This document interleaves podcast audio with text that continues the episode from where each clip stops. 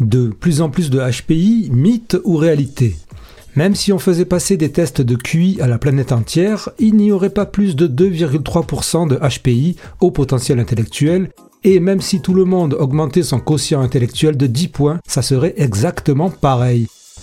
Et Intensément Podcast, le podcast qui explore l'univers des surdoués, HPI, au potentiel intellectuel et compagnie, va vous expliquer ça le plus simplement possible, mais accrochez-vous. D'abord, clarifions les choses.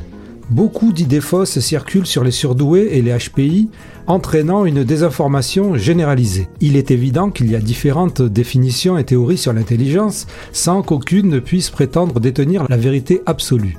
Si le quotient intellectuel ne mesure évidemment pas toute l'intelligence, il n'est pas non plus dénué de sens. Les tests de QI utilisés aujourd'hui sont le résultat de plus de 100 ans d'expérimentation, d'évolution, d'études et de recherches internationales en psychologie et en neuropsychologie, ayant abouti à un consensus solide quant à ce qu'ils mesurent une très grosse part de nos capacités cognitives.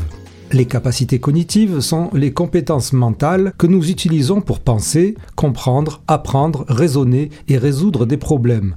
Elles sont liées à notre intelligence et à notre façon de traiter l'information.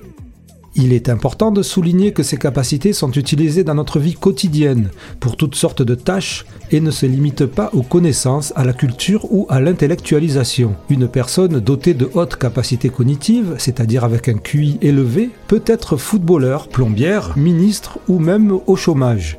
D'après le consensus international et les études menées, un cerveau HPI est un cerveau quantitativement plus puissant, rapide et peut traiter plus d'informations complexes. Rien ne lie le fait d'être surdoué ou à haut potentiel intellectuel à des troubles, des problèmes psychologiques ou des caractéristiques de personnalité. Chaque personne HPI est unique comme tout un chacun. Bon, alors c'est bien beau ça, mais donc comment répartit-on les scores de quotient intellectuel? Le score de quotient intellectuel est une évaluation relative par rapport à une population et une tranche d'âge spécifique. Par exemple, si vous avez 31 ans, votre score de QI sera évalué en fonction de votre groupe d'âge et de la zone géographique dans laquelle vous vivez. Pour établir la courbe de quotient intellectuel, on teste un échantillon représentatif de personnes de différentes tranches d'âge. Ces tests consistent en une série de questions et d'exercices visant à évaluer les capacités cognitives des individus.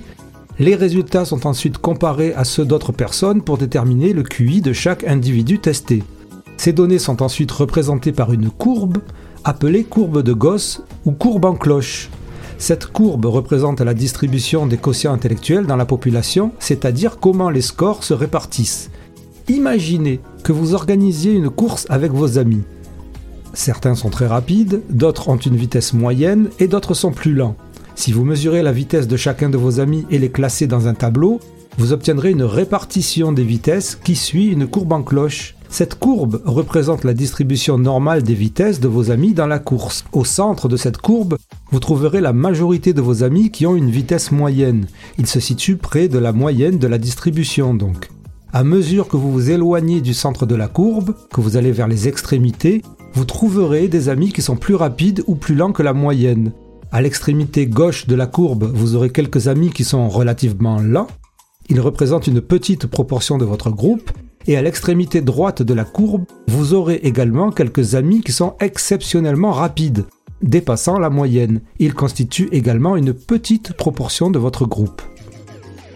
Maintenant, si vous comparez cette situation à la distribution des scores de QI dans la population, vous remarquerez une similitude.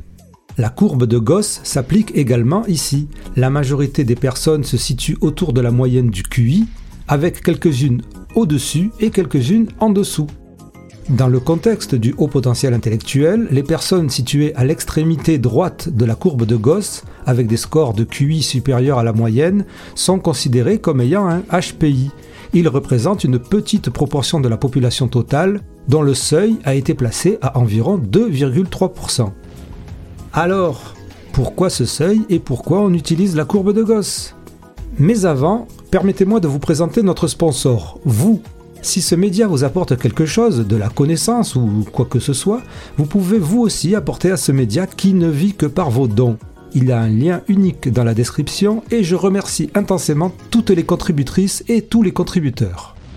Et oui, on pourrait utiliser un autre type de courbe, mais la courbe de Gauss est souvent utilisée en statistique et en sciences sociales en raison du théorème central limite. Ce théorème stipule que lorsque nous avons un grand échantillon de mesures tiré d'une population, la distribution des scores aura tendance à dessiner une courbe en cloche. La courbe de Gauss a une forme en cloche symétrique, ce qui signifie qu'elle est équilibrée autour de la valeur moyenne. Cela correspond à l'idée que la majorité des individus se situe autour de la moyenne en termes d'intelligence. Au milieu de cette courbe, nous trouvons donc le QI moyen qui est généralement fixé à 100. Mais pourquoi 100 spécifiquement? Lorsque les tests de QI ont été développés, les chercheurs ont simplement décidé d'utiliser ce chiffre comme point de référence. C'était un choix arbitraire, qui correspond donc à la construction symétrique en cloche de la courbe. Fixer le score moyen à 100 permet de faciliter la comparaison des scores individuels par rapport à la moyenne. C'est un peu comme si, dans le cas de la course, le temps moyen était de 24,33 secondes et qu'on décide que ce 24,33 secondes correspond à 100 sur la courbe et que l'on répartit tout le monde en fonction de ça, les plus rapides au-dessus de 100, les moins rapides en dessous de 100. Si quelqu'un obtient un score de 100, cela signifie qu'il a un niveau d'intelligence moyen par rapport à la population générale. Cette personne est donc tout à fait normale. En analysant les données des tests de QI, les chercheurs ont observé que la majorité des scores se situent à environ plus ou moins 15 points de la moyenne. Ils ont donc choisi cette valeur appelée écart type pour représenter la variabilité des scores. Un score de 85 équivaut donc à la moyenne basse, soit un écart type en dessous de 100, et un score de 115 représente la moyenne haute, soit un écart type au-dessus. On dira que le groupe ayant un QI moyen va de 85 à 115. C'est là où se place la majorité de la population, c'est-à-dire 68,26% Selon les tableaux, les pays, les cultures, la zone entre 85 et 70 est appelée intelligence faible et la zone entre 115 et 130 est appelée intelligence supérieure. Mais alors pourquoi ce seuil de 2,3% plus on s'éloigne de ce centre vers la gauche ou vers la droite, moins il y a de personnes. Et si on va vers la droite entre 115 et 130, il y a 13,59% de la population. Et si on va vers la gauche entre 85 et 70, il y en a autant. Les deux groupes font en tout 27,18% de la courbe. Et si on ajoute les 68,26% de la moyenne, cela fait 95,4% de la population. Si on fait le calcul, il reste donc les 4,6% de la population à répartir en deux parties égales, soit 2,3% entre 70 et 40, qui correspond selon les tableaux, les pays, les cultures à la déficience intellectuelle, et 2,3% entre 130 et 160, qui correspond à ce qui est appelé, selon les tableaux, les pays, les cultures, au haut potentiel intellectuel. Historiquement, c'est le choix de définir le seuil de la déficience intellectuelle en dessous de 70 qui a, par effet miroir, donné le seuil de 130 de l'autre côté. En réalité, c'est un continuum, c'est-à-dire une continuité.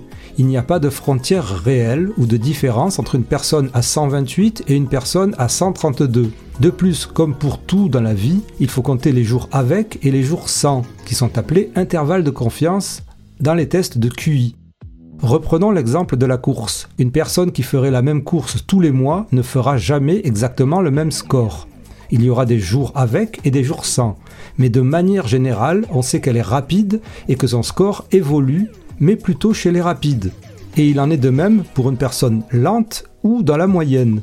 Les intervalles de confiance dans les tests de quotient intellectuel sont en général de plus ou moins 5 points, c'est-à-dire que après les tests, on donnera un score total appelé QIT avec possibilité d'être 5 points en dessous ou 5 points au-dessus. Donc une personne qui a un QIT de 100 est comprise entre 95 et 105.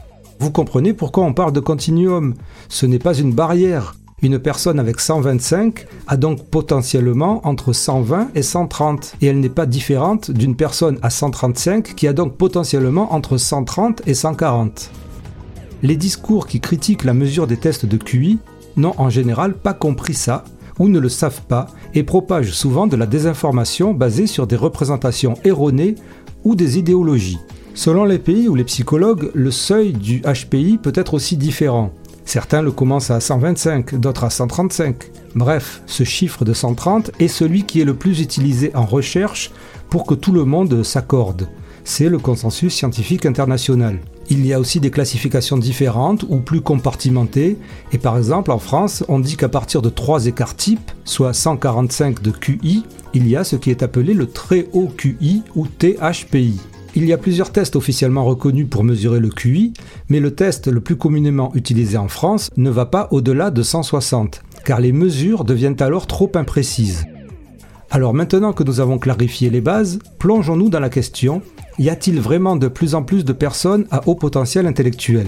Ben, Je pense que vous avez compris, le pourcentage de personnes à HPI reste relativement constant dans la population, peu importe le nombre de tests effectués ou l'évolution de l'intelligence générale. Les proportions restent toujours les mêmes.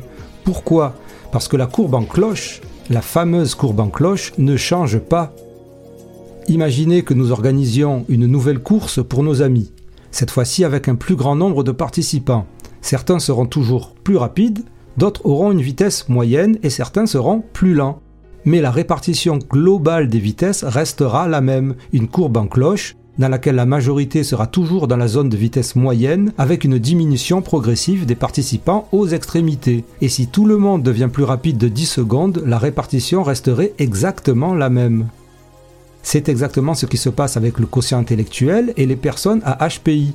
Peu importe la taille d'échantillon testé, la distribution des scores de QI suivra la courbe de Gauss et les 2,3% de la population qui se retrouve aux extrémités, au-dessus de 130 ou en dessous de 70, restent relativement constants.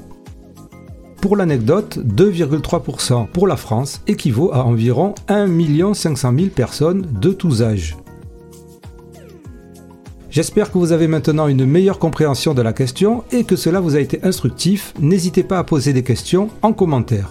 Merci d'avoir regardé et écouté jusqu'à présent. Intensément, c'est le podcast divergent. Intensément, c'est le show potentiel.